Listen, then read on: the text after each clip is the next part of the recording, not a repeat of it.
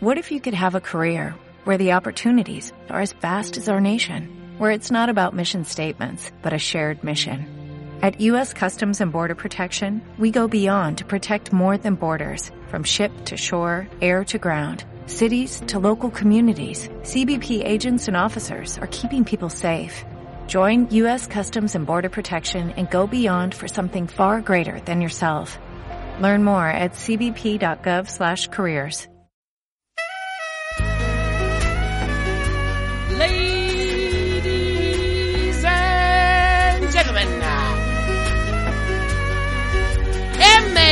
MM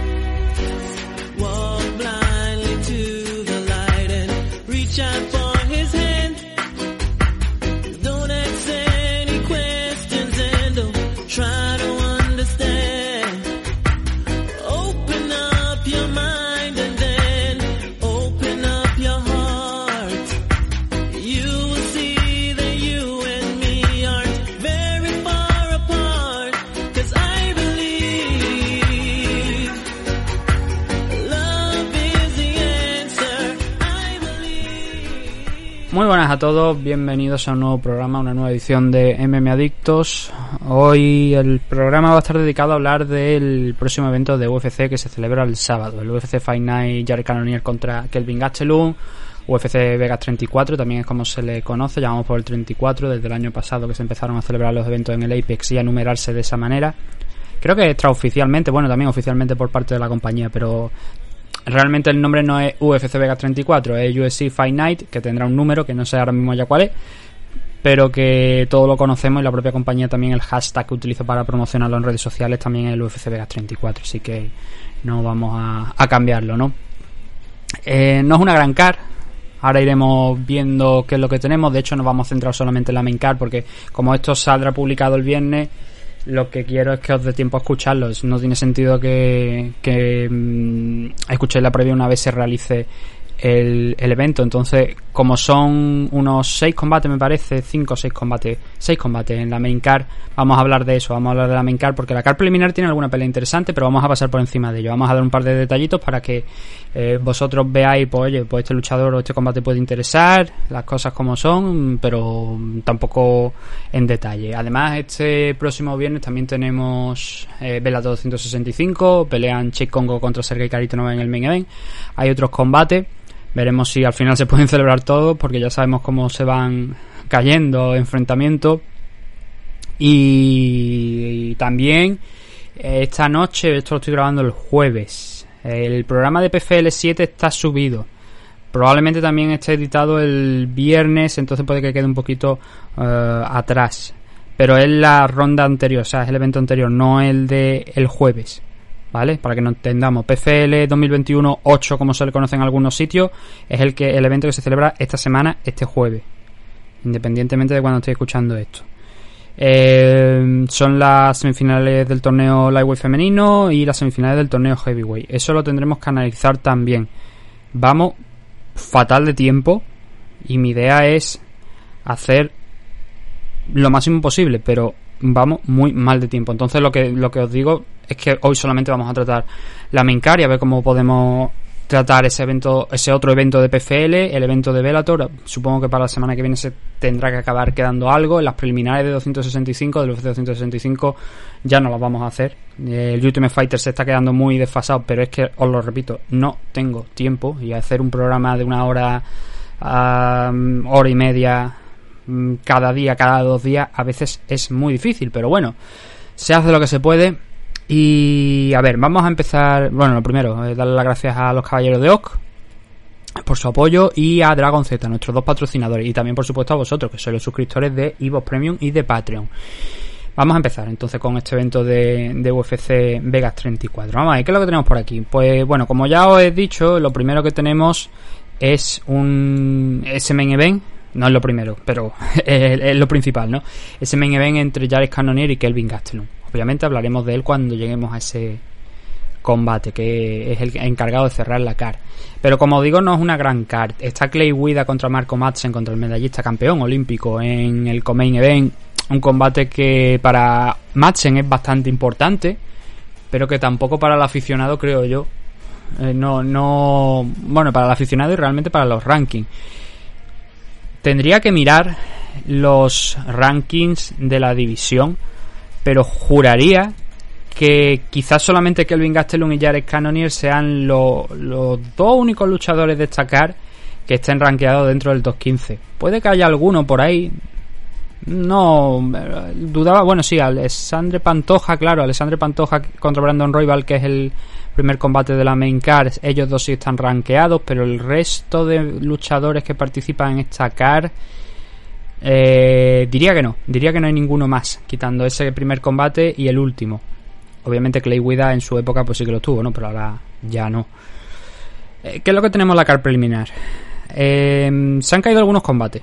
Eso también hay que advertirlo y algunos han cambiado. Por ejemplo, Trevin Jones, que participa en la main card, iba a pelear en un primer momento contra Mana Martínez y de hecho entró de reserva a Trevin Jones para ese enfrentamiento. Mana Martínez al final no pudo pelear. Y quien ha entrado a sustituir a, a Martínez ha sido Sai. Este nombre se lo trae porque es uzbeco y es de Uzbekistán. Y yo no me llevo muy bien con los apellidos de, de los rusos, determinados apellidos obviamente. Esto que tiene muchas K, eh, muchas letras. Saiyokub Kahramonov. Espero haberlo pronunciado lo máximo o lo máximo parecido posible a la realidad. Ese ha sido el luchador que ha entrado en sustitución de Mana Martínez. El main event también iba a ser un Jared Cannonier contra Paulo Costa, contra Borrachiña, pero al final Borrachiña no, no ha estado, no ha estado disponible para este enfrentamiento.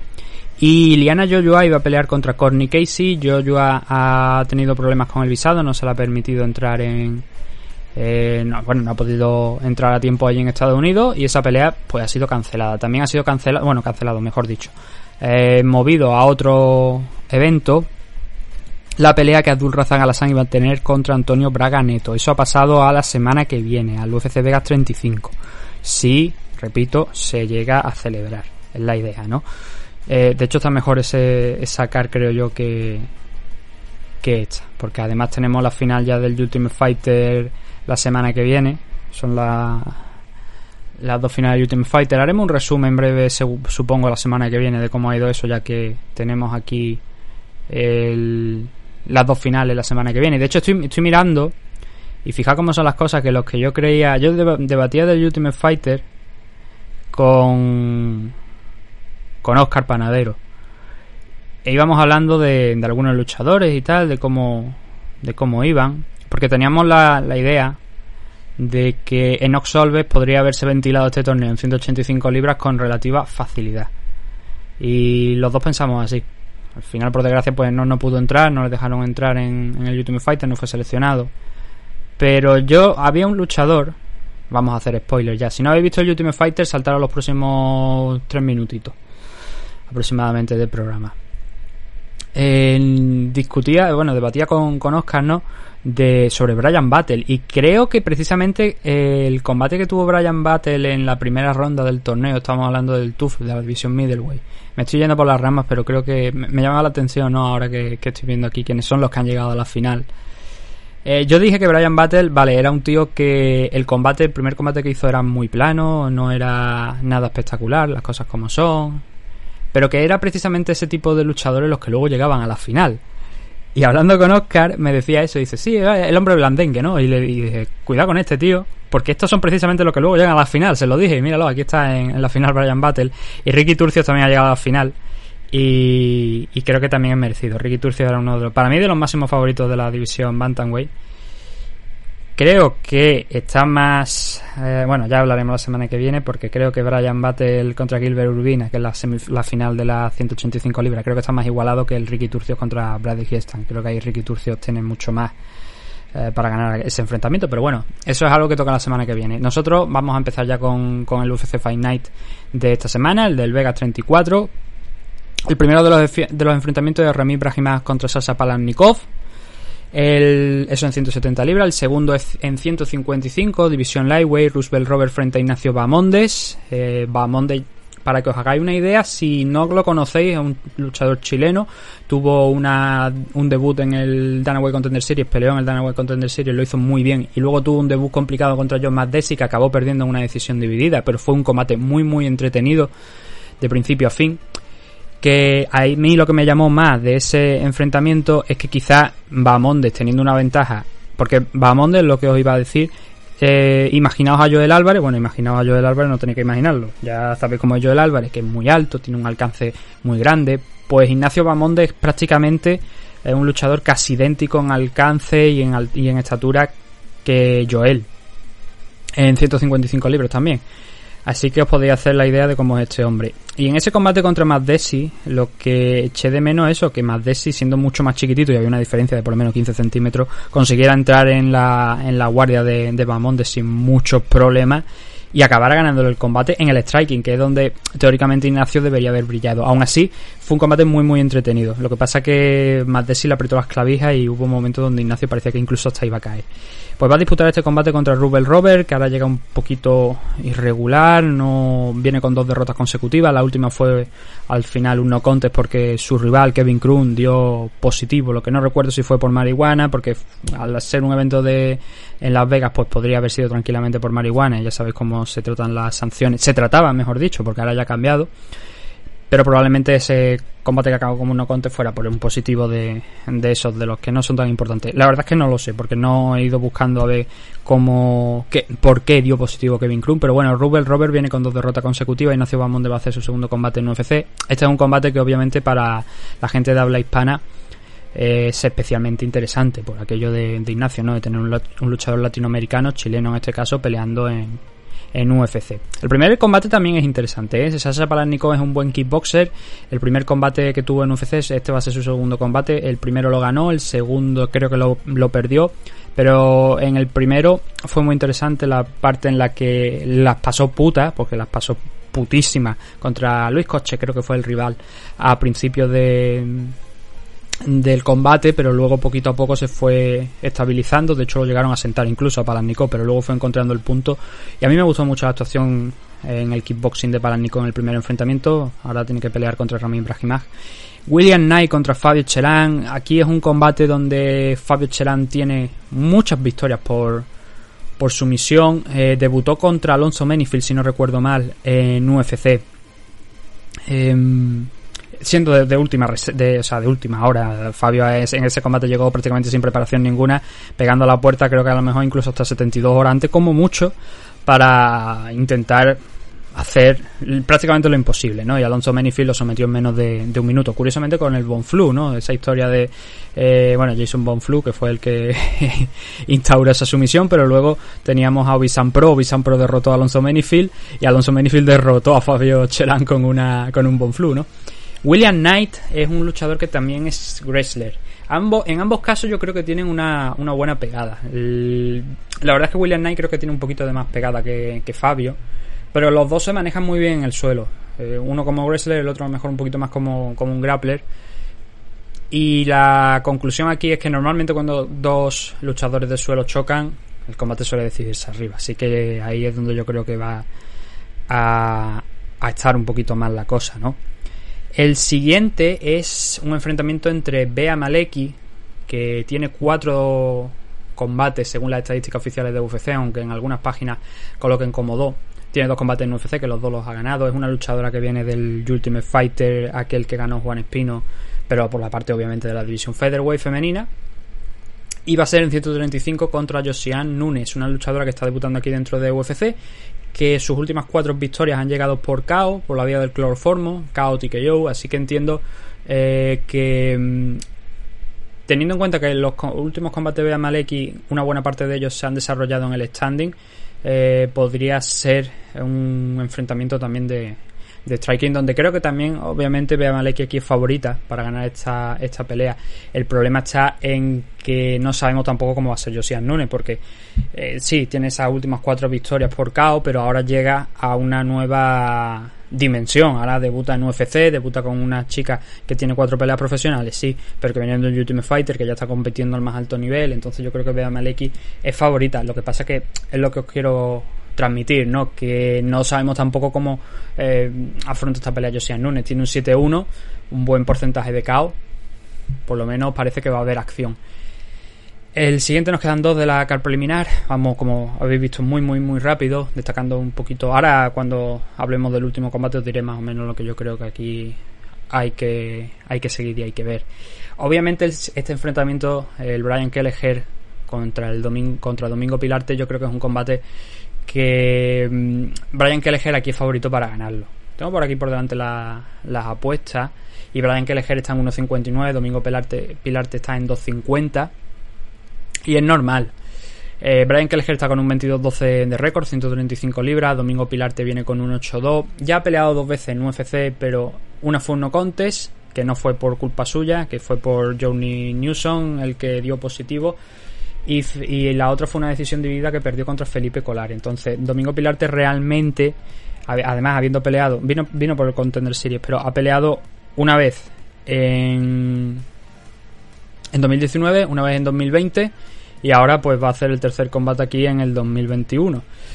Eh, entonces lo que os quiero transmitir es eso, que Brian Kelleher realmente, oye, tiene mucha más experiencia, es verdad que tiene una carrera llena de altibajos, pero en un principio debe ser favorito. Aquí hay cosas que, destacan sobre todo de también de, de Pilarte, ¿no? Que los rivales, aunque en aquel combate contra Felipe Colares fue una decisión dividida, ahí tampoco hubo mucha opción. Hubo mucho trabajo del suelo por ambos lados, además, por ambas partes. Los dos estuvieron insistiendo en, llevar esa pelea al suelo. Solamente en el tercer asalto podemos decir que ahí sí que brilló un poquito más que Felipe Colares domingo.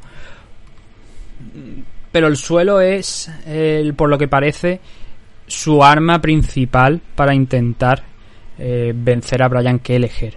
Eh, Kelleher en su último enfrentamiento eh, disputó un combate contra Ricky Simon. Ricky Simon lo estuvo tirando constantemente al suelo y esa fue la tónica a lo largo de los tres asaltos. Domingo, por tanto, creo que tiene esa oportunidad de intentar al menos buscar el takedown, buscar el derribo, el intentar trabajar al suelo. Tiene un buen, no un, amplio número de, de victorias por, por sumisión, pero sí que tiene unas cuantas ya en su récord. Porque arriba tiene, está la amenaza de un Brian Kelleher que, que pega y que pega muy duro pero que ha experimentado, como digo, alguna que otra derrota contra gente que es wrestler y que también contra Striker, no, no nos vamos a engañar, pero ha experimentado derrotas contra gente que es wrestler y que quizás a lo mejor ahí en el suelo pueda estar su punto débil y es por donde pasan creo las opciones de, de Domingo Pilarte para alzarse con la victoria. Sin duda, como os comento, yo creo que, que Lejer es el favorito. Pero esto, son, esto es MMA, esto es artes marciales, estos son las artes marciales mixtas y aquí puede pasar cualquier cosa. El último enfrentamiento de la car preliminar, y ya no empezaremos a detener con un poquito de más detalle en los combates porque empezaremos con la main, es el de Luis Saldaña contra Austin Lingo. Luis Saldaña tiene un 15-6 de récord, Austin Lingo tiene un 8-1 de récord, debutó contra Yusef Salal, viejo conocido de la afición española porque fue el luchador que le dio la bienvenida a Ilia Topuria a UFC. Austin Lingo, perdió contra Salal, y luego ganó contra Jacob Kilburn en el segundo enfrentamiento que ha, que ha, tenido aquí dentro de UFC, que fue a principios de este año, fue en el estreno de UFC en ABC, en esa, me refiero a la cadena de televisión. Luis Saldaña tiene un 15-6 y viene de derrotar a Jordan Griffin en su combate de debut en la compañía. Hay que destacar, bueno, mirando aquí un poquito el récord de uno y otro para ver si hay rivales que realmente fuera de aquí de, de UFC podamos destacar, pues tenemos un Luis Saldaña que se ha visto las caras contra Justin Lawrence, que fue un, un luchador que pasó por, por, UFC, perdió contra Austin Lawrence, eh, o sea, contra Justin Lawrence, y luego también Mike Santiago me suena que tuvo una serie de combates en UFC que no fue nada destacado, y en ambos casos, tanto contra Justin Lawrence contra, como contra Mike Santiago, en ambos casos acabó perdiendo Luis Saldaña. Y no hace tanto tiempo, bueno, cinco años se puede considerar ya bastante tiempo eh, desde esa derrota contra Mike Santiago. Con la de Justin Lauren pasó, han pasado 8 años ya. Pero está claro que eh, ha mejorado. ¿Por qué? Porque viene con una racha de 5 victorias consecutivas. Una dentro de, de, UFC, que fue esa victoria contra Jordan Griffin. Y creo que Jordan Griffin ya es una, un rival mucho más interesante, desde luego, que lo que ha tenido Austin Lingo hasta ahora. Desde luego más que Jacob Kilburn. Y José Salar pues acabó perdiendo. Entonces Saldaña aquí eh, para este combate lo veo como favorito, tampoco diría como gran favorito porque creo que es un combate con incógnita, la verdad, igualado. De hecho, si voy a mirar las apuestas, veo que sí, que está prácticamente igualado. 1.83 para Luis Saldaña, Utilingo tiene. Eh, lo pagan a 2, literalmente, a 2. Y creo que sí, creo que eso refleja la igualdad de uno y otro. Dos luchadores que se mueven bien en el striking. Bueno, se mueven bien. Eh, Eso es, es donde realmente eh, la mayor parte del tiempo de esos dos combates que han tenido, donde se han celebrado. Jordan Griffin eh, con- en ese combate contra Luis Saldaña lo consiguió derribar en múltiples ocasiones y también intentar eh, someterlo en varias ocasiones, pero al final los golpes más significativos de del combate fueron a parar para Saldaña. Cuando tú consigues derribar a, a tu rival y no sacas mucho de ello, pues al final acabas pagándolo. Fue un combate cerrado, no obstante, ¿eh? y podría, si bien fue una decisión unánime a favor de, de Saldaña, podría haber sido bien una decisión dividida, lo habría entendido por eso, porque Jordan Griffith se esforzó por tirar a Saldaña al suelo, pero claro, le faltó en ocasiones ese punto extra. Y si con el cambio de norma, si no lo das, pues al final acabas perdiendo. Y Austin Lingo, el combate contra Jacob Kilburn fue muy bueno. Fue muy bueno, sobre todo en la parte del striking. Con Salal le pasó algo parecido a lo que le pasó a, a Saldaña contra, contra Griffin. Salvo en el caso de que Salal sí que lo, lo consiguió tirar al suelo muchas veces, controlarlo y no pasar mucho apuro. Fue un triple 30-27 para, para Salal. Y ahí sacó esa otra parte que, por ejemplo, no le llegamos a ver contra, si no recuerdo mal, no la llegamos a ver contra Ilia. Eh, o creo que sí, me parece que en alguna ocasión sí que, en algún punto sí que intentó llevar la pelea al suelo, pero claro, llevar la pelea al suelo contra contra Topuria es una, un- prácticamente un suicidio, ¿no? Es, eh, más, es, o sea, es que te- Topuria te pone hasta el boli, ¿no? En la mano y dice, toma, escribe la nota de suicidio porque te vas a suicidar si, si vas al suelo conmigo. y ese es el último de los enfrentamientos de la CAR preliminar, este, Luis Saldaña contra Austin Lingo. Combates que yo creo que son interesantes aquí, que se pueden destacar realmente. El Brian Kelleher por ver a- eh, contra Domingo Pilarte por ver a Brian Kelleher, este Austin Lingo contra Luis Saldaña, pues también puede tener una parte interesante. El William Knight contra Fabio Cherán es una incógnita el cómo se va a desarrollar ese combate, porque uno es Greller, el otro tiene bastantes victorias por sumisión, lo que nos hace pensar que este combate podría ir seguramente a striking, pero si realmente tuviera que darme con solo un enfrentamiento, obviamente Ignacio Bamonde es el que más nos interesa por aquello de que es un luchador latino, un luchador chileno. Poquito que destacar, la verdad, de destacar preliminar.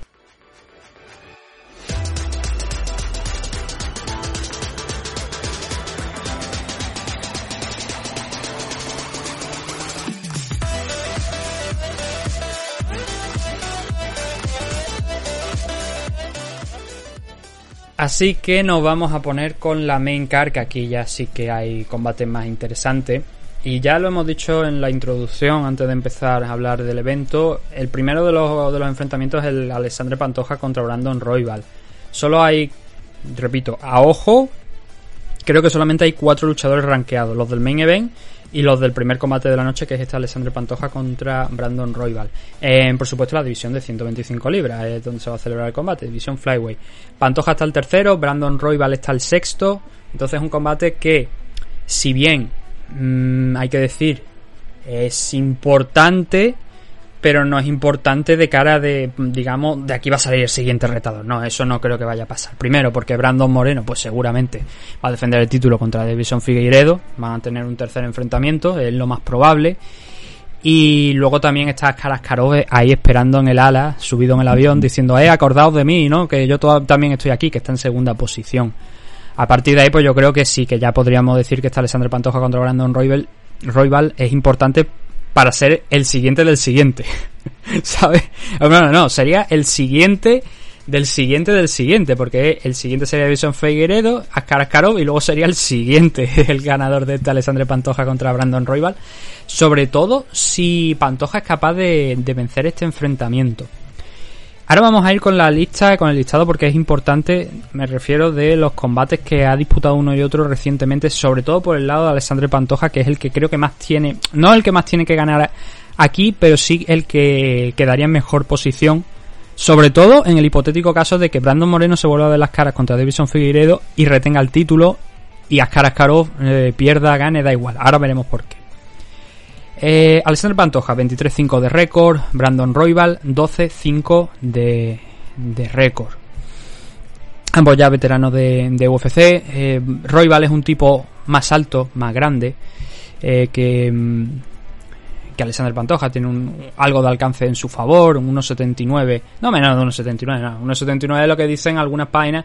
Según la estadística oficial, este hombre está en 1,75, 74, creo, alrededor de 1,75, 74. A ver, dejadme que compruebe. 1,73 estaría, para ser exacto. Y Alexander Pantoja un poquito menos, 1,71. Es, leve, es tan leve que no es, no es destacable la altura, sí que es verdad que hay unos cuantos centímetros más. Pantoja es chaparrito, chiquitillo, 1,66, 1,75 para Brandon Royval. Vamos a empezar, si os parece, a hablar de, de uno y otro. Empezamos, por ejemplo, por Brandon Royval, que es el luchador de la esquina azul. A ver, eh, Brandon Royval llegó aquí a, UFC en directo desde la LFA, sin llegar a, a, ser campeón, porque cuando le dieron la oportunidad por un cinturón interino que se creó de la división eh, Bantamweight, no Flyweight, Flyweight fue, lo perdió contra Casey Kenny. Casey Kenny están todos los fregados. Le, le quitó la posibilidad a Brandon Royval de ganar y luego sumó cuatro victorias consecutivas, incluyendo dos en UFC, sometiendo a Tim Elliott, otro era contender del título cuando estaba Demetrius Johnson de campeón. Ganó aquel Ultimate Fighter que, bueno, se puede considerar que, a ver si lo ganó, realmente lo ganó porque el ganador de ese Ultimate Fighter, que era dentro de la casa porque no contaban como peleas profesionales, si no recuerdo mal, incluso la final no contaba, el, ganador de eso enfrentó a Demetrius Johnson por el título. Ese fue el primer combate de Brandon Royval aquí en UFC, derrotando a Tim Elliott. El segundo fue contra Kai Kara Frank. En ambos casos sometió a los dos rivales. Y además el combate de Kai Kara Frank fue mm, bastante interesante. Fue de ida y vuelta. Y al final acabó sometiéndolo. Entraremos en más detalle como digo. El tema está en que Brandon Royval, el último enfrentamiento fue contra Brandon Moreno en noviembre del año pasado. Un par de semanas después, porque coincidió además que Figueiredo en esa car se enfrentó contra contra Alex Pérez, lo sometió muy muy rápido si no recuerdo mal. Y aquella pelea iba a ser, me parece, contra Cody Garbrandt, creo que Cody Garbrandt bajaba para enfrentarse a a Davison Figueiredo, pero se rompió el bíceps, si no recuerdo mal. Tuvo una lesión, eso seguro. Y eso le llevó a tener que salir del combate y buscaron a Alex Pérez de última hora. Dos semanas después o tres semanas después se enfrentaron Brandon Moreno y Davison Figueiredo en el primer combate que tuvieron ambos a finales de, del año pasado. Brandon derrotó a, a porque Royval sufrió una lesión. También le estaba ganando ya bastante relativamente fácil, ¿no? Pero eh, Brandon eh, Royval, en este caso, pues los dos se llaman Brandon. Vamos a decir Royval y Moreno. Royval se lesionó y a partir de ahí Moreno solamente tuvo que buscar la finalización en el suelo aprovechando de la lesión para ir haciéndole daño hasta que el árbitro pues paró la pelea. Y eso sobre todo, como digo, teniendo en cuenta que Brandon Moreno ya, ya le estaba ganando a ese enfrentamiento, que no es que eh, Royval estuviera brillando en, en, la pelea y de repente pues hiciera daño, no, no, eh, fue solamente el primer asalto porque la pelea no pasó de los primeros cinco minutos, pero Brandon ya estaba controlando esa pelea en el suelo, había conseguido derribar un par de veces a, a, a había conseguido ir golpeándole hasta que surgió esa lesión en el hombro que llevó a, a pues a tener que salir de, de la pelea, pero bueno, realmente fue una victoria por TKO, pero fue una victoria provocada también en parte por el, por el tema de esa lesión. Que no, con esto por supuesto no quiero quitarle nada de mérito al actual campeón, a Brandon Moreno, al mexicano. Alessandre Pantoja, pues él tiene una victoria frente a Brandon Moreno. Pero esa victoria llegó en el primer paso que tuvo el mexicano en, en UFC. Si recordáis, en Brandon pues participó en el Ultimate Fighter, tuvo un combate además contra Alexander Pantoja que lo perdió en la primera ronda y años después, dos añitos después, se enfrentaron ya con una pelea oficial, una pelea profesional.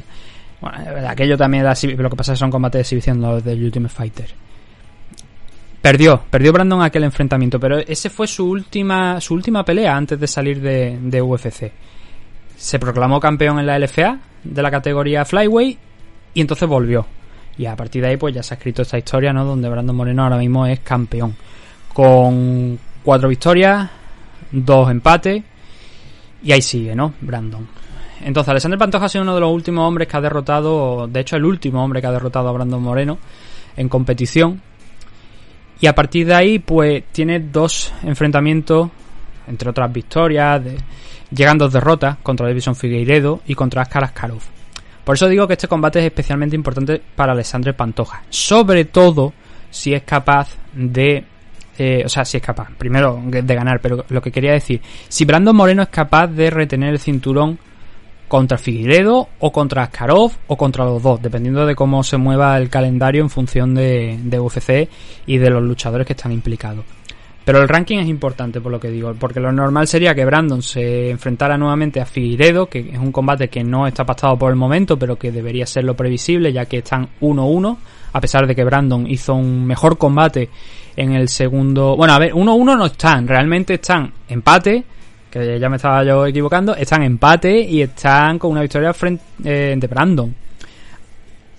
Claro, lo previsible es que se vuelvan a ver las caras. Lo mismo no. Lo mismo no nos meten ahí a Askarov, que podría ser algo relevante. De hecho, Askarov, permitirme que lo, que lo compruebe, porque juraría, sí, tenía una pelea el mes pasado contra Alex Pérez, se lesionó, y eso pues va a alterar un poco también el calendario. Así que es probable que ese Figueiredo contra Brandon Moreno 3 se acabe celebrando. Eso también es bueno para Alessandro Pantoja, ¿no?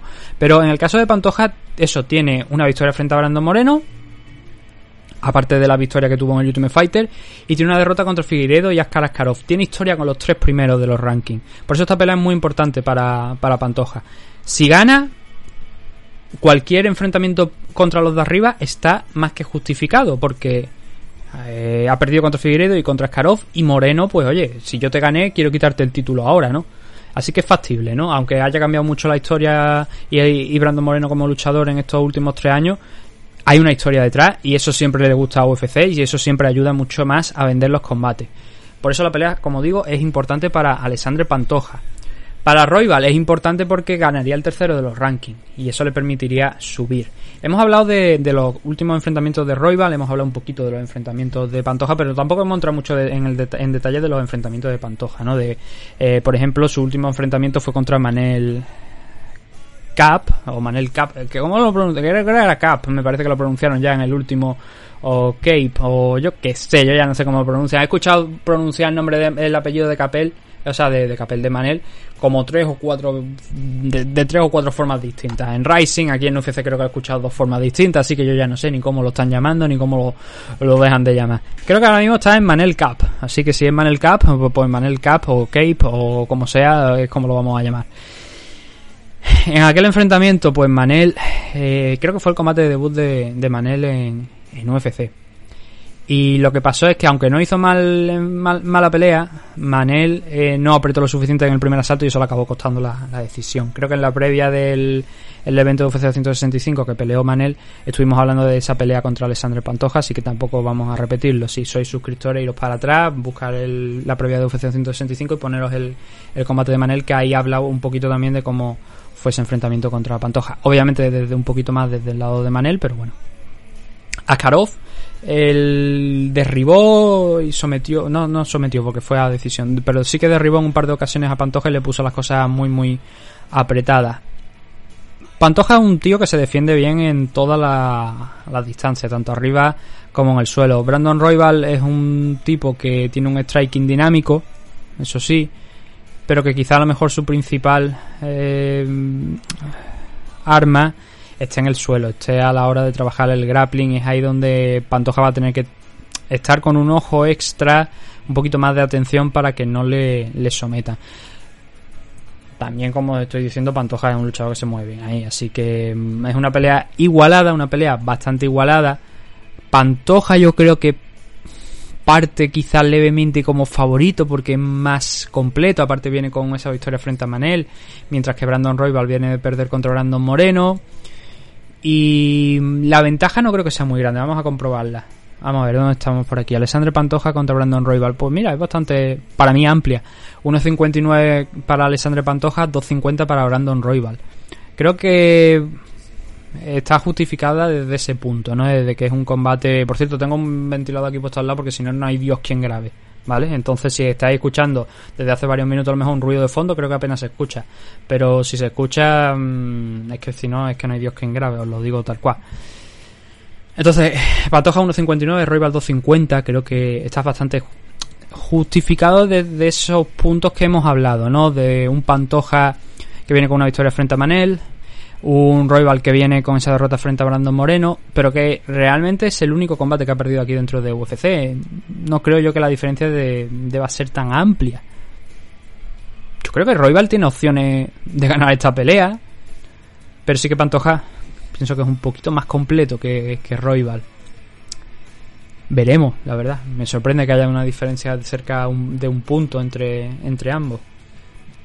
La siguiente pelea. Bing Pichel frente a Austin Hubbard. En 155 libras.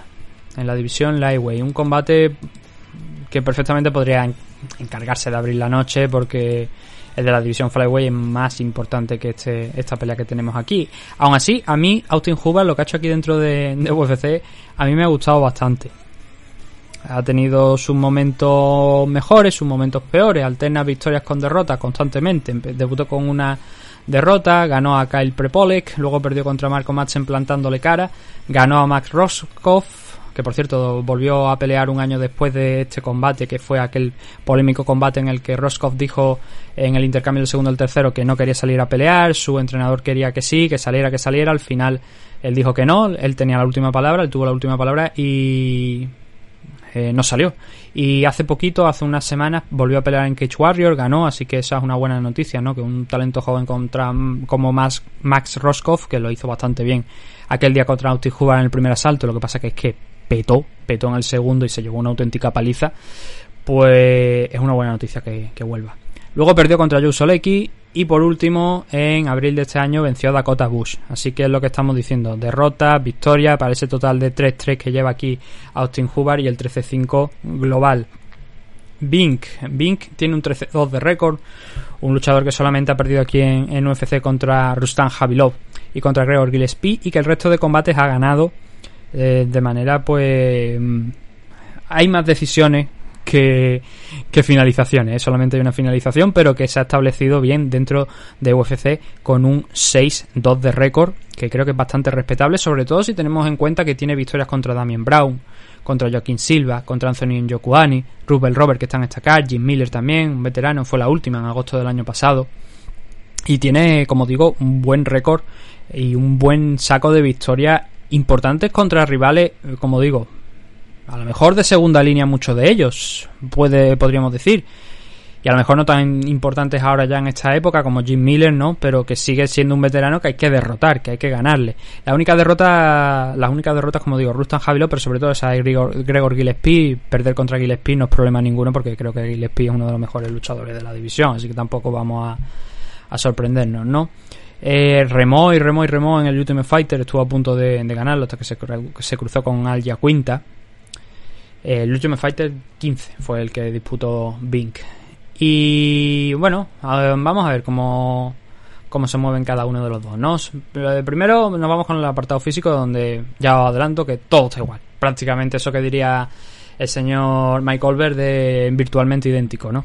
Y es que Austin Hoover tiene un metro ochenta de alcance y Bink tiene un metro ochenta y tres, un par de centímetros más, dos tres centímetros más. Y en altura son idénticos, así que uno- 1,78 para los dos. No es relevante el apartado físico, también además los dos son diestros. Eso sí, eh, vamos a empezar por Austin Hoover, ¿no? Cómo han llegado esas victorias, cómo han llegado esas derrotas. La victoria contra, por ejemplo, la de Kyle Prepolek fue una victoria trabajada en el wrestling, en el wrestling, en el ground and pound, en el trabajo en el suelo. La derrota contra Marco Madsen, a pesar de que Madsen le mm, ganó el combate y lo estuvo derribando multitud de ocasiones, le dio mucha guerra. Y ese es el combate don- donde a mí me empezó a llamar la atención Austin Hoover por la guerra que le dio a, a Madsen que Madsen sufrió no una barbaridad, pero sí que el- el- en los últimos minutos de- del enfrentamiento estaba desfondado y Hoover le pudo dar un susto. Lo que pasa es que, claro, si de 15 minutos que tiene el combate te controlan durante la mitad, con que hagan dos asaltos buenos, pues ya, ya ha ganado. Y eso fue lo que pasó en esa pelea contra, contra Madsen. Contra Roscoff, como digo, el primer asalto de, de Max Roscoff fue bastante bueno frente a Austin Hoover lo llevó al suelo en un par de ocasiones, estuvo trabajando ahí en, en esas posiciones, viendo si podía incluso someterlo. La verdad es que acabó bastante bien ese, ese primer asalto más Roscoff. Lo que pasa es que en el segundo, como hemos aventurado ya, eh, petó. Petó Max y ahí Austin Hubbard lo aprovechó para darle una auténtica paliza, tanto... Bueno, especialmente arriba, especialmente en standing. En el suelo no, no tanto. De hecho, no creo, me parece que... Creo que me parece que no llegaron a... Sí llegaron al suelo en el segundo salto, pero no... No fue un, trabajo de... No hubo un trabajo de gran amparo en el suelo por, por ninguna de las dos partes.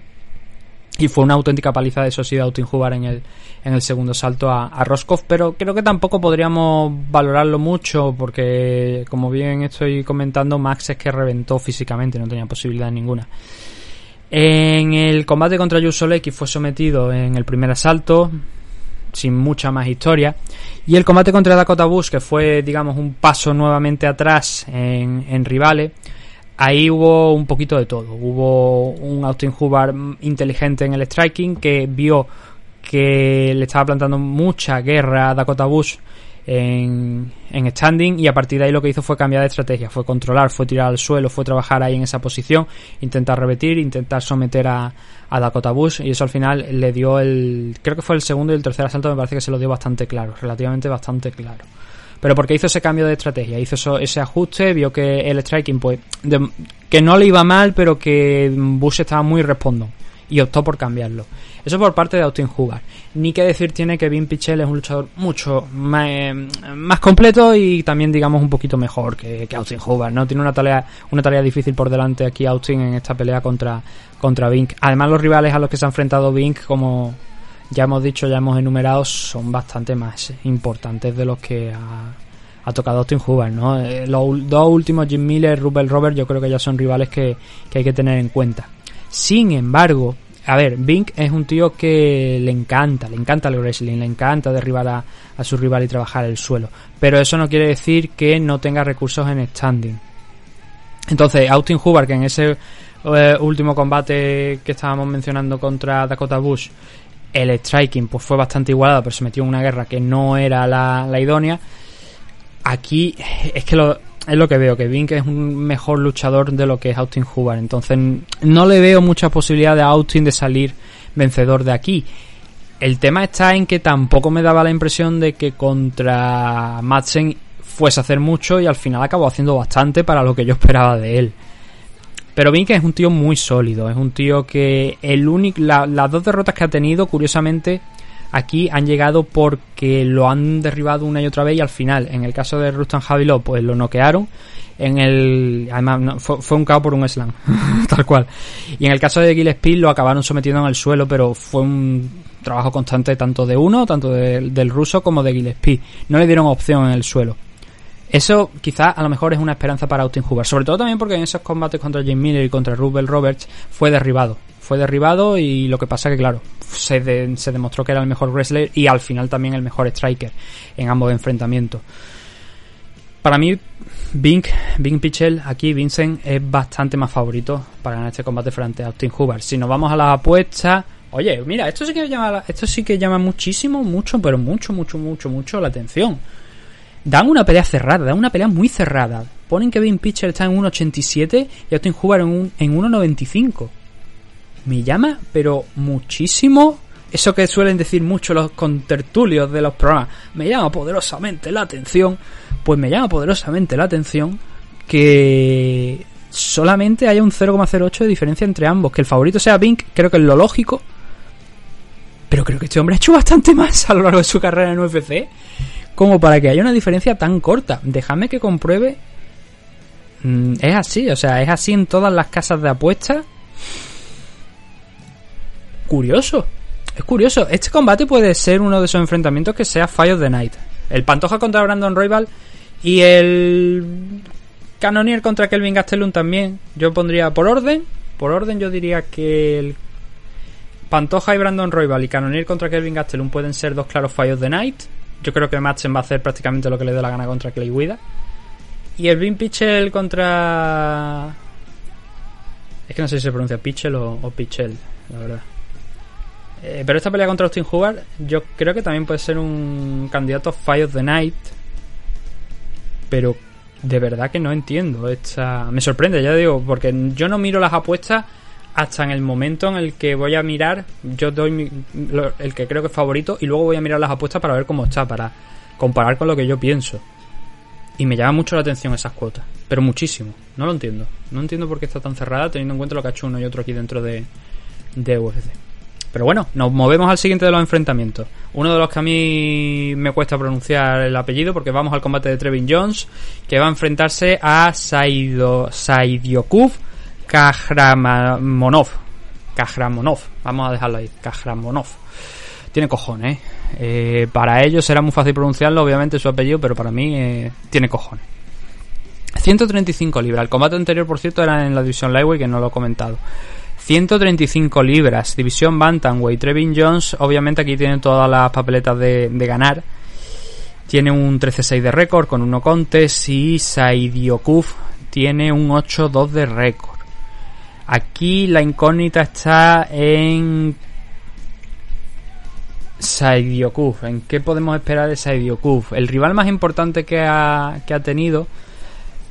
Bueno, para mí se- serían dos. Askar Askar, y eh, tal cual, es Askar Askar, se llama así. Que ahora lo tenemos en, en la LFA y que en la LFA la verdad es que no le está yendo demasiado bien. Eh, de- debutó con victoria, pero luego no. En su segundo combate no, no consiguió la victoria. Pero es un tío que con, talento. Es, un, es uno de esos luchadores que está en la, en la LFA que escucho mucho hablar de él y, que hay que echarle un vistacito a, a Askar Askar. Y la otra, y el otro rival, Umar Nurmagomedov.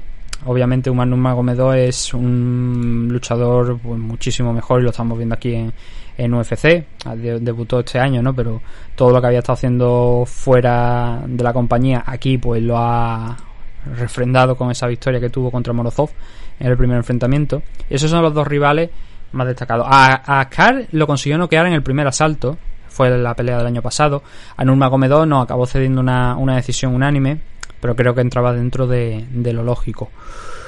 Este chico tiene aquí en su haber victorias de todo tipo. Tiene victorias por KO, eh, casi todas creo que sin salir del primer asalto. Bueno, la, la última sí que sí que fue por- en el segundo, pero sumado a eso tiene un buen récord también de victorias por por sumisión. Así que supongo, sin haberlo visto pelear realmente, porque no he tenido la, la oportunidad, no recuerdo aquella pelea contra Umar Nurmagomedov. Eh, probablemente, eso fue en PFL 2018. Probablemente la haya visto, pero no, no la recuerdo, no os voy a mentir. Mm, no sé por dónde puede salir. Y además teniendo en cuenta que el combate no es el original, que entra de, de última hora. Pero parece que es un luchador bastante consistente. Mientras que Trevin Jones viene de pelear en marzo de este año, de noquear a, a Mario Bautista. Y aquí en UFC, lo más destacado que ha hecho Trevin Jones, que lo hemos visto pelear gran parte perdón, gran parte de su carrera profesional lo hemos visto pelear mm, en Asia, en Corea lo hemos visto, en Rusia también, en Japón lo vimos pelear y ganar a Takafumi Otsuka justo antes de entrar en, en UFC, que Otsuka no es un rival para nada sencillo, esa es una victoria a la que yo le doy muchísimo valor. Pero sobre todo yo creo que eh, Trevin Jones, a lo mejor muchos de vosotros lo, conocéis, sobre todo por esa victoria que tuvo contra Timur Valiev, que luego fue un- cambiada a un no contest por temas de, me parece también de, marihuana allí en, en Las Vegas. Y fue una victoria que mm, en un principio eh, Trevin Jones tuvo un primer asalto malísimo, horroroso. O sea, un combate que desde luego el primer asalto fue un 18 para Timur Valiev y, y podría haber sido un 17 o, incluso haber acabado en el primer asalto con claridad. Le dio una auténtica paliza a Valiev. Cosa que no era de extrañar, por otra parte, porque el ruso era favorito para, para ganar esa pelea y, y lo demostró desde el primer segundo. Pero Trevin Jones tuvo, quizás, eh, déjame porque hay en algunas páginas, no lo ponen aquí en... Hay en, hay en algunas páginas eh, de temas de récord, cerdo, topology y tal, donde ponen a veces eh, uno de los mejores eh, que pone tal en la lista de mejores comebacks del año.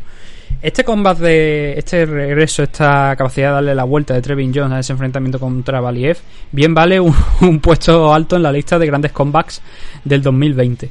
Porque estaba, vaya, límite. Es que no sé ni cómo salió vivo del primer asalto.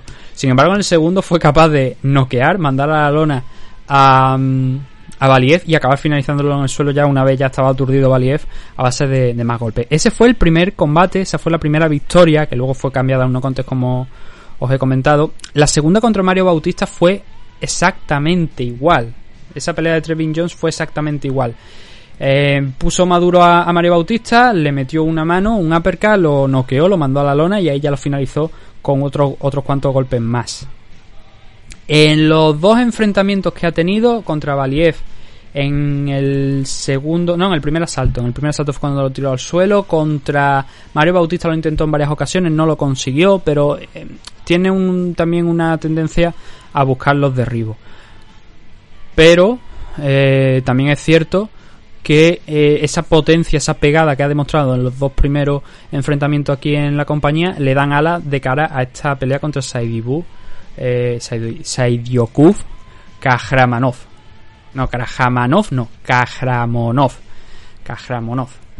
Em, eso es lo que os puedo decir realmente, porque no hay muchos datos sobre Saidyokub. La única pelea que. Las únicas, las peleas que creo que se pueden ver, me parece que es la de PFL y la de Cage Fury, que fue su último enfrentamiento contra Tyson Lin. Viene con, una con dos victorias consecutivas. Para mí, obviamente, Trevin Jones es favorito para ganar esta pelea. 1.67, 2.25 para Saidyokub. Tampoco es un margen muy grande, la verdad, teniendo en cuenta que viene de, de última hora. Pero claro, también no es menos cierto que Trevin Jones en un principio de esta pelea debería ser favorito para ganarla.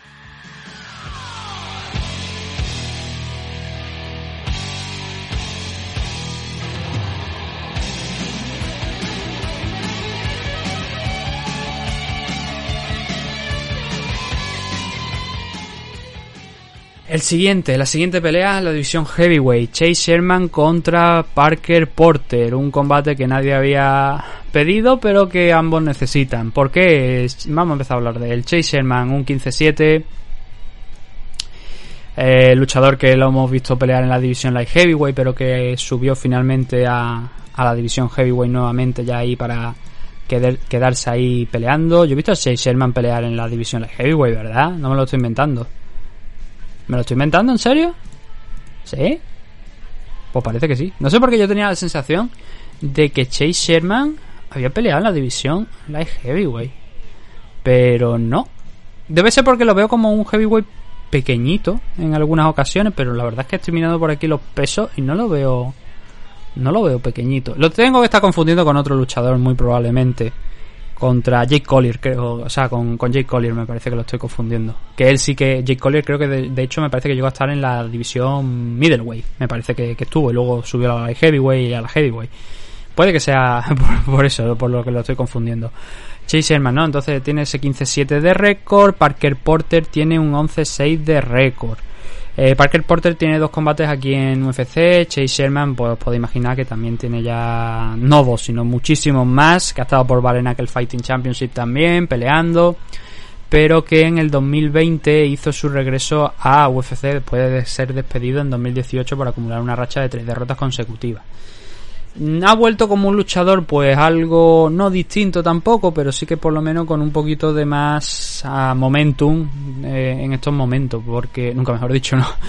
Derrotó a Ike Villanueva en su combate de regreso, noqueó a Ike Villanueva y luego en su segunda pelea en abril de este año disputó un combate contra Andrea Arlovski, que acabó cediendo por decisión unánime. Parker Porter se ha visto las caras contra Chris Daukaus, que lo noqueó en el primer asalto, y Josh Parisian, que es un luchador que viene de participar en el Ultimate Fighter de los Heavyweight, que fue el Ultimate Fighter de Juan Espino.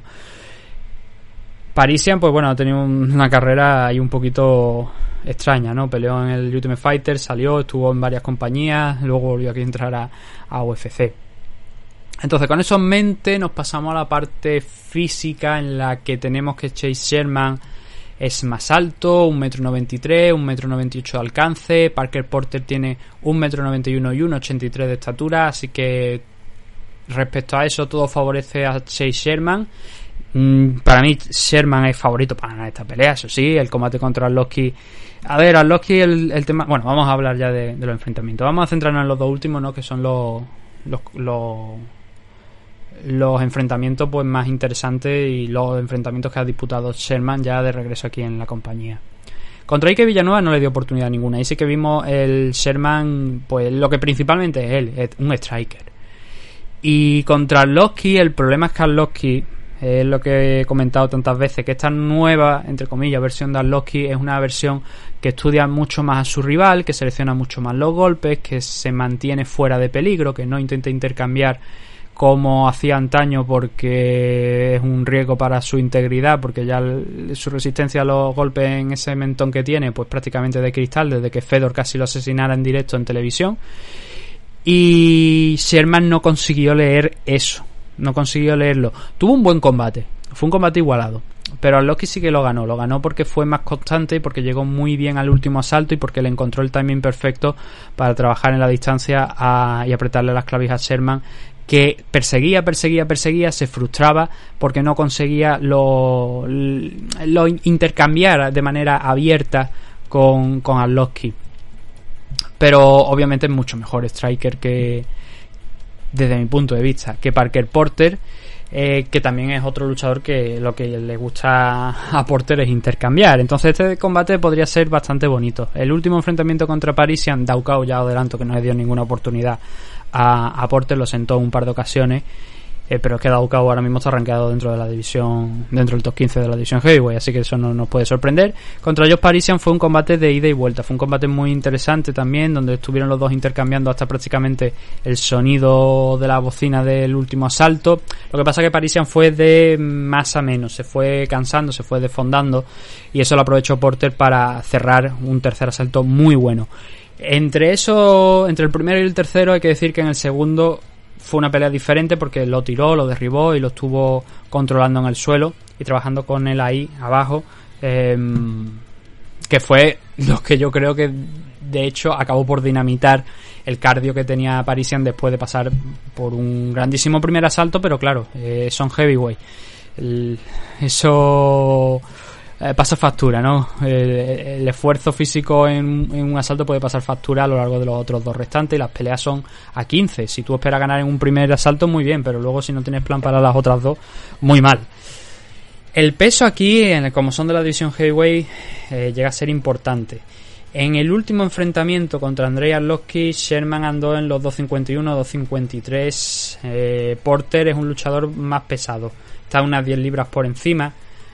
Puede a lo mejor intentar aprovechar esa libra, ese peso extra para intentar derribar a Sherman, ya que Sherman en el suelo pues tiene una buena defensa de takedown. Lo han intentado derribar en muchas ocasiones, no lo han conseguido. Tiene un- el récord ahora mismo, el, porcentaje de defensa de takedown está en 77%. Es un, es un gran porcentaje, pero claro, también en la división heavyweight no hay muchos luchadores que intenten buscarte las cosquillas en el wrestling. Porter puede ser uno de esos que se la busque. Y de hecho creo que debería intentarlo porque hasta ahora, a ver, antecedentes de Sherman, de luchadores que la hayan llevado al suelo, pues tiene una derrota contra Augusto Sakai, tiene una derrota contra Justin Willis, pero esa, ese combate también quedó aturdido eh, con un enlace, o sea, con un lance temprano. Y no ha sido sometido nunca eh, Chase Sherman. Por lo menos aquí dentro de UFC. Fuera de UFC... Tengo que comprobarlo, déjame que lo compruebe. Fuera de UFC. No, fuera de UFC tampoco ha sido sometido. Eh, finalizado a golpes sí, pero no sometido, ¿no? Entonces no sé yo si Porter. Yo creo que debería intentarlo. Si quiere, si aspira a ganar este combate, creo que debería intentarlo.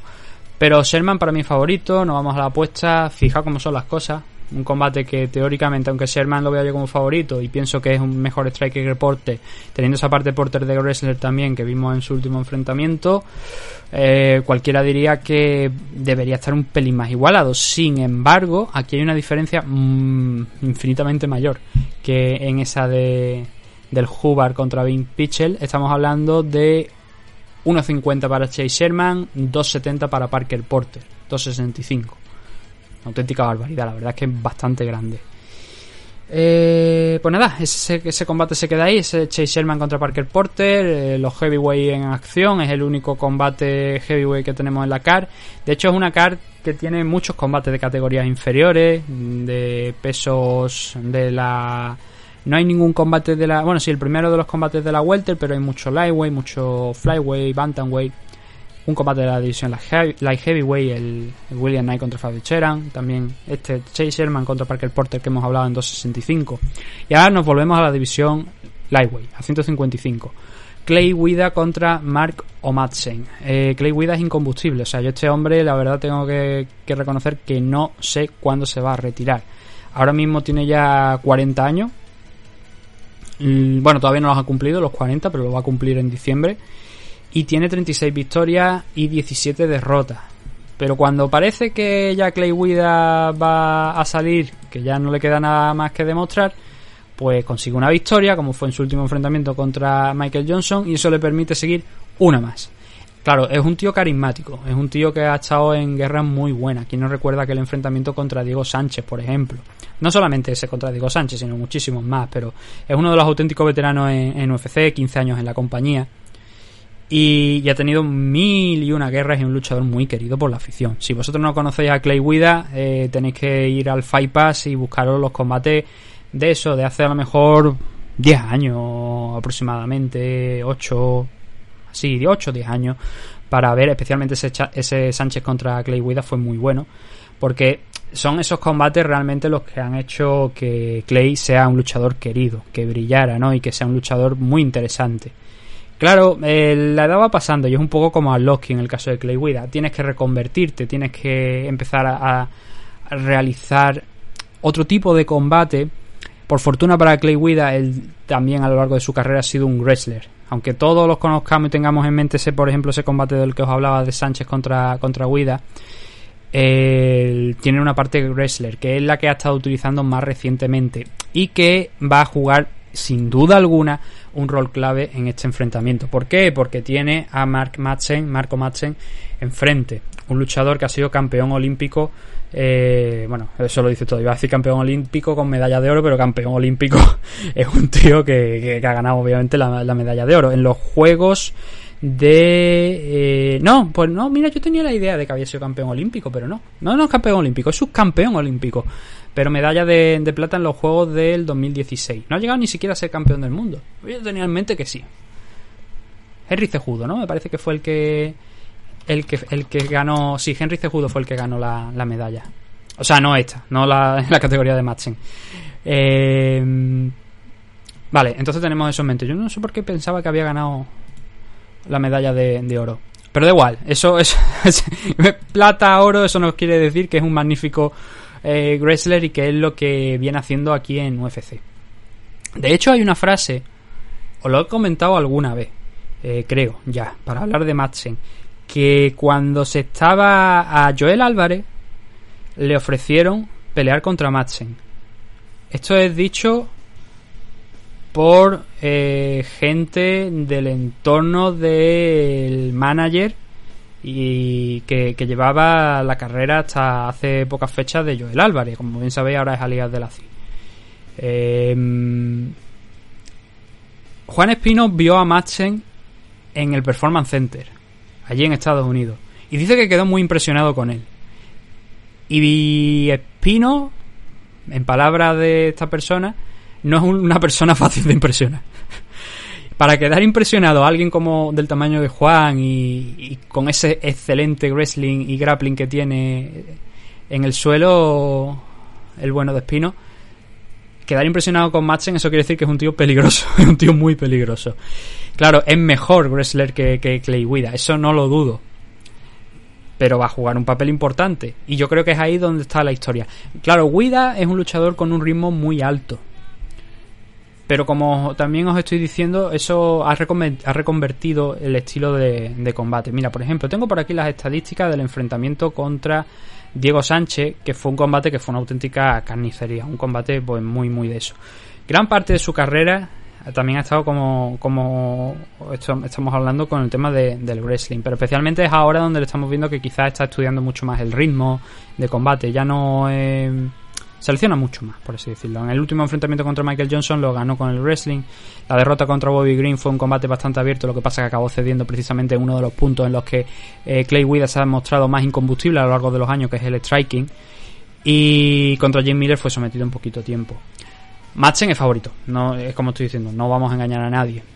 Creo que Clay Guida es simplemente un eslabón más en la cadena, no, no, no eslabón, sino un peldaño, esa es la, la frase, un peldaño más en la escalera que está subiendo Marco Madsen de cara a, cotas superiores, a enfrentarse a rivales superiores.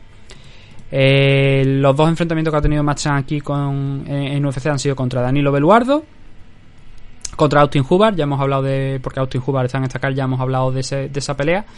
Contra Beluardo hizo lo que se esperaba de él, que era eh, tirar al suelo a su rival. Contra Hubbard también, pero en el caso de Beluardo lo finalizó en el primer asalto sin muchos problemas. Pasó por encima de él. Está invicto con un 10-0. Y esa es la historia de esta película, es que no hay más. Es que este Main Event es eso, es wrestling, wrestling y wrestling, con la excepción de que Clay Guida a lo mejor pues, puede intentar buscar un poquito más el striking, pero en el momento en el que se inicie el combate y Matchen busque tirar a Clay Guida, ahí es donde se va a ver si va a ser una noche muy larga para Clay o um, va, a, ser un combate igualado. Favorito, vuelvo a, repetirlo, Matchen, 1.63, ve- veo en las apuestas, 2.40 para Clay Guida. No es un margen tampoco, es un margen amplio, pero creo que refleja que Clay Guida tiene alguna que, que otra opción para, para llevarse esta historia. Pero sobre todo es eso, es aguantar el takedown, los takedowns de, de Madsen, que es tarea complicada. Y a partir de ahí, yo creo que lo más efectivo para Clay Guida es el striking. Es intentar eh, liarse a golpes con, con Madsen. Pero complicado. Muy, muy, muy complicado. El último combate de la noche, el main event, estamos por encima de la hora del programa, era más o menos el objetivo que tenía. Es el Jared Cannonier contra Kelvin Gastelum. Aquí sí que hay dos luchadores que están rankeados.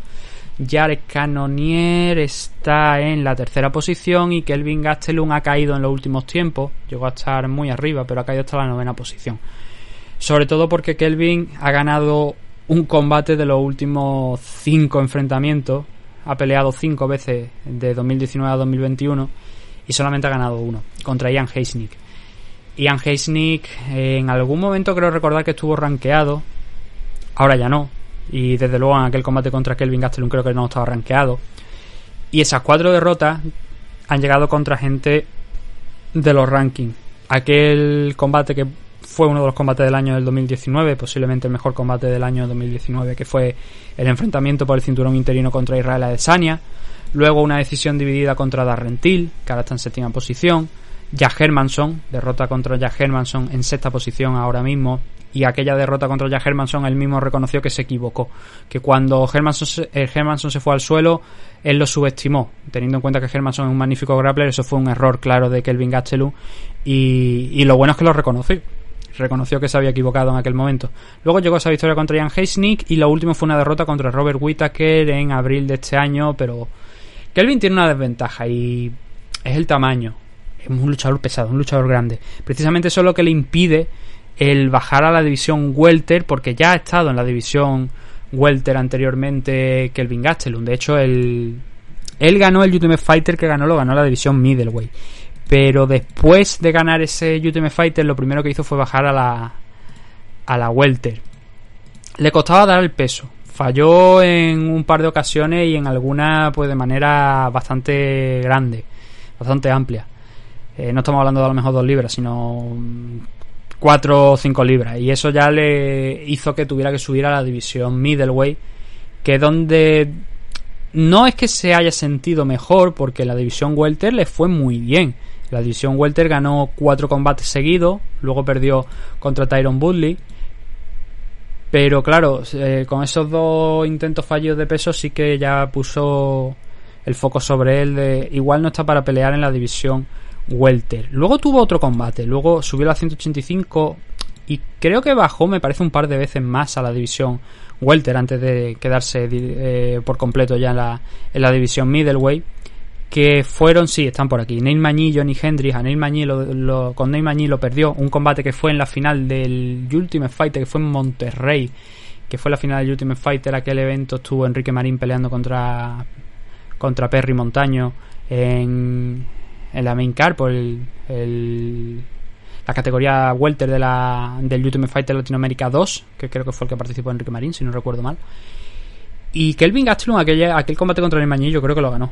Pero bueno, eh, era en casa, la verdad es que se podrían haber tirado un poquito más los jueces y si era un combate cerrado, que fue un combate cerrado, se lo podrían haber dado a Kelvin. También como le podrían haber dado la victoria a, Enrique Marín, para que nos vamos a engañar, pero eh, venció Johnny Hendry y luego ya sí que subió a la división middleweight.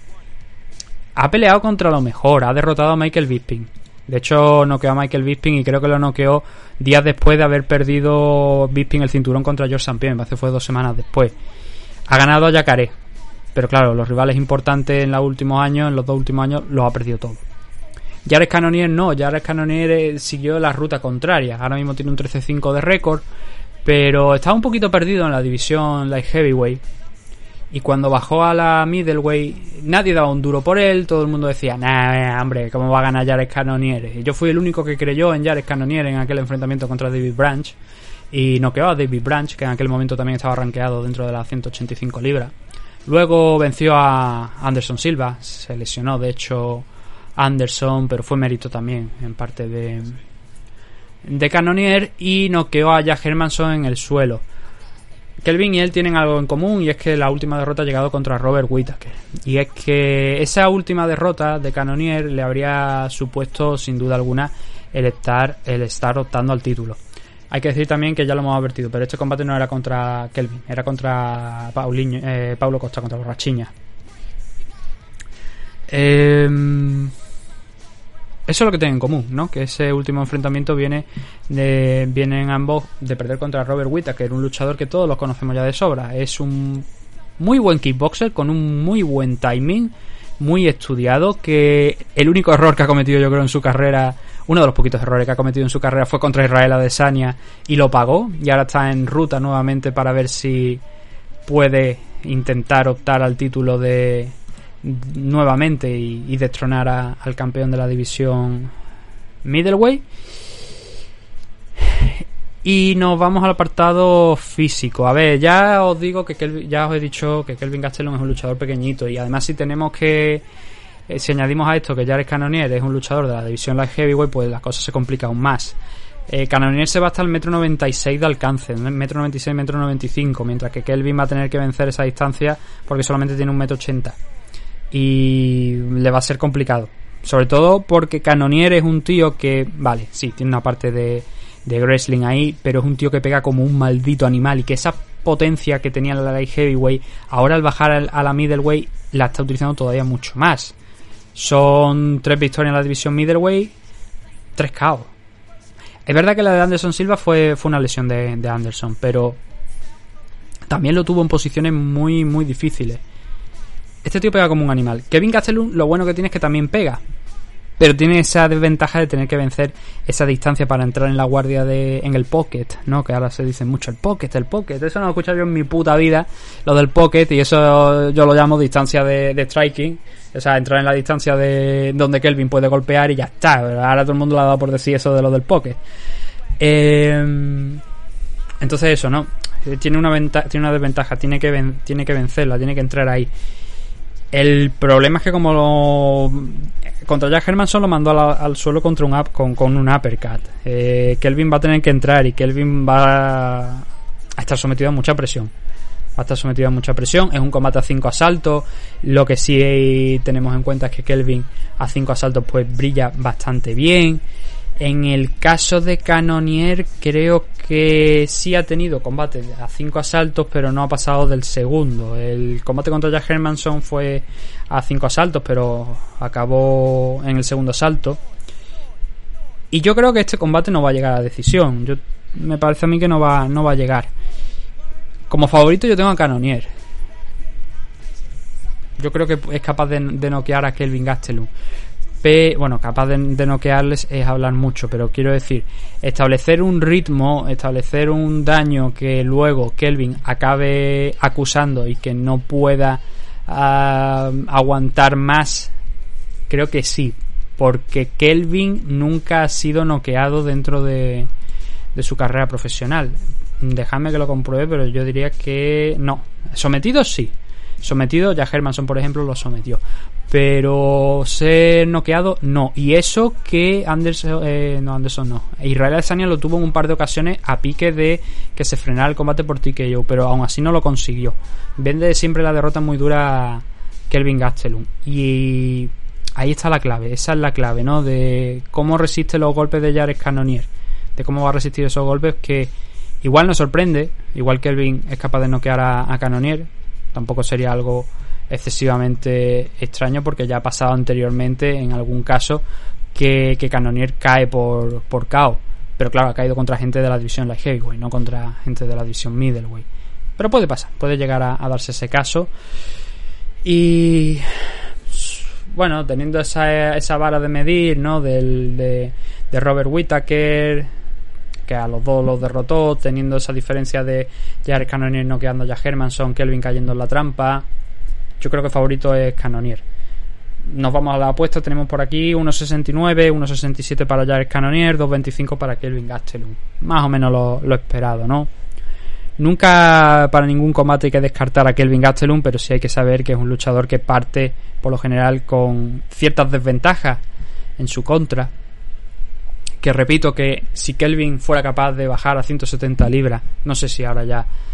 mmm, todavía es muy joven, todavía tiene muchos años por delante, ¿no? Por cierto, es un dato que también podríamos destacar. Kelvin tiene 29 años, eh, va a cumplir los 30 dentro de unos meses y Jared Cannonier está ya en los 37. Eh, el cardio es una incógnita aquí por lo que he dicho, ¿no? Eh, Kelvin aguanta bien. Canonier es una incógnita por eso, precisamente, porque los combates que ha tenido a 5 asaltos no han llegado a 5 asaltos. Por lo menos que yo recuerde. No sé si algún otro enfrentamiento, echando por aquí un vistacito rápido, no, ningún enfrentamiento de, de Canonier que no haya sido ese contra Hermanson eh, ha sido a 5 asaltos y el de Hermanson acabó en el segundo.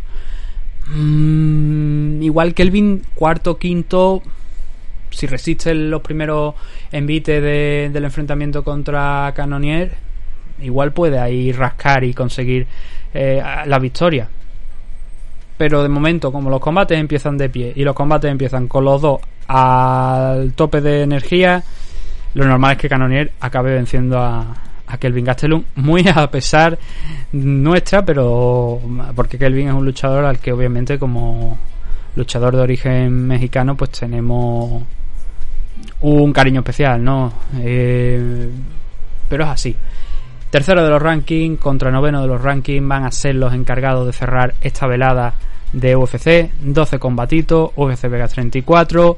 Analizaremos la main el domingo. Sí, probablemente lo hagamos el mismo domingo para publicarlo el lunes, aunque sea. Y ya lo siguiente es el Barbosa contra Chikatse, que ya iremos viendo a ver qué es lo que qué es lo que tiene, ¿no? Nosotros lo vamos a, a dejar aquí, una previa un, pues, un pelín más corta, pero bueno, yo creo que por lo menos nos hemos centrado en la car preliminar, y es, o sea, en la car principal, la car preliminar la hemos tocado un poquito por encima, de, la buena, de una manera que hemos podido, y nada, lo vamos a dejar aquí, simplemente daros las gracias, espero que podáis escuchar esto antes de la previa, una horita nada más, estará subido a, ya por la tarde, y que lo disfrutéis. Así que nada, un saludo a todos, gracias por apoyarnos y también, por supuesto, gracias por escucharnos. Un saludo.